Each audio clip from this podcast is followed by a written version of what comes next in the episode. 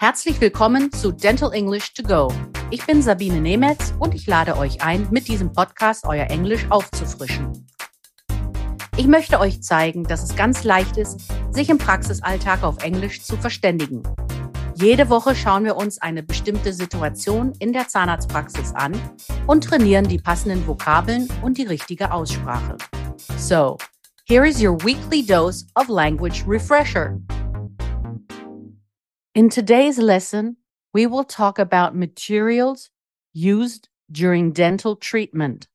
So let's start. Dental materials are classified into three major types, depending on their function preventive, restorative, and auxiliary dental materials. Zahnmedizinische Materialien werden abhängig von ihrer Funktion in drei Bereiche unterteilt.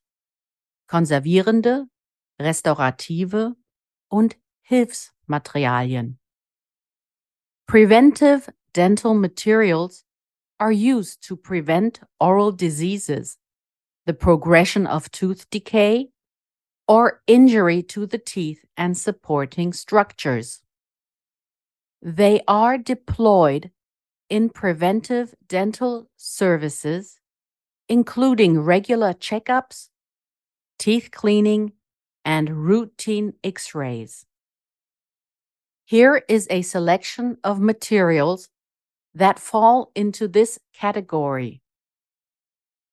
We will apply a sealing varnish to cover the pits and fissures of your teeth and prevent any tooth decay.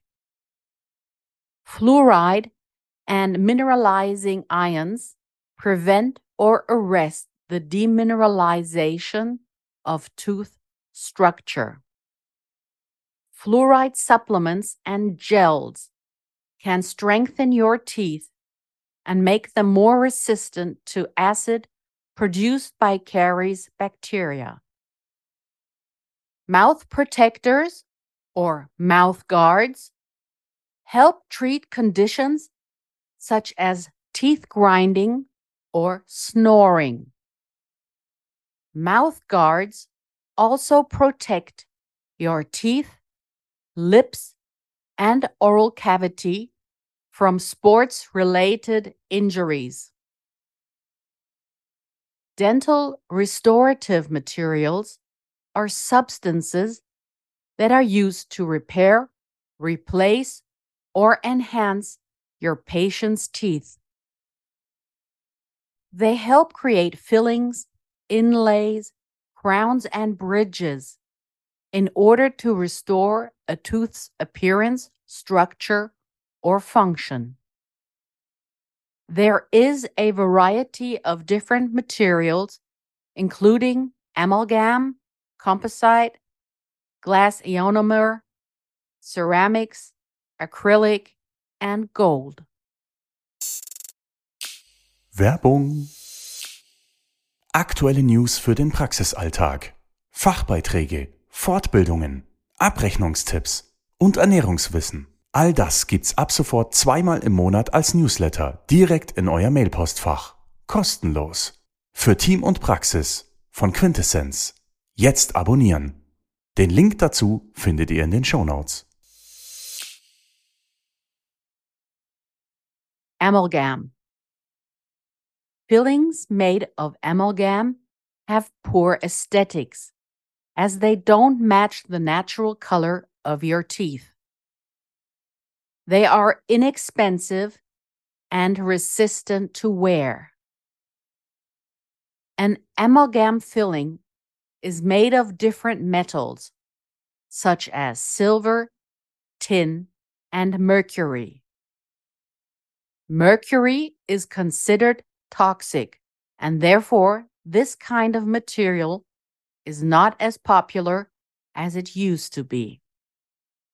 The use of this filling material requires the removal of healthy parts of the tooth so the space is large enough for the filling to adhere.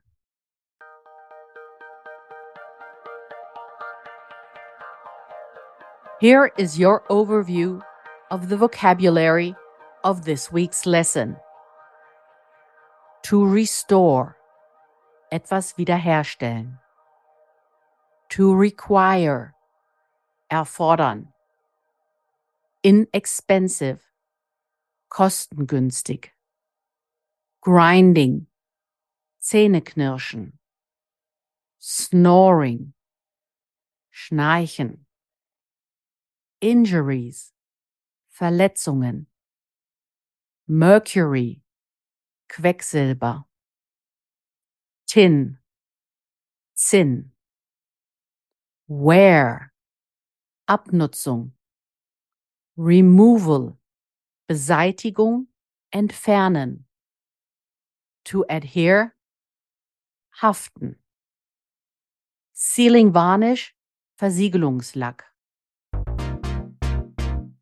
Das war unsere Lesson für diese Woche. Nächste Woche schauen wir uns weitere zahnmedizinische Materialien an. Wenn ihr noch mehr Dentalenglisch trainieren wollt, empfehle ich euch mein Buch Dental English, erschienen im Quintessenz Verlag oder auch die Monatszeitschrift Team Journal. Hier findet ihr in jeder Ausgabe eine Übung. Vielen Dank fürs Zuhören. Wenn es euch gefallen hat, dann abonniert diesen Podcast. Es gibt jeden Montag eine neue Folge. Überall, wo es Podcasts gibt. Wenn ihr Fragen habt, dann schreibt auf Instagram oder an podcast.quintessenz.de. Alle Links und Adressen findet ihr auch in den Show Notes. Ich sage goodbye and see you next week. Das war Dental English to Go mit Sabine Nemetz, der Englisch-Podcast für den Praxisalltag. Ein Quintessenz-Podcast.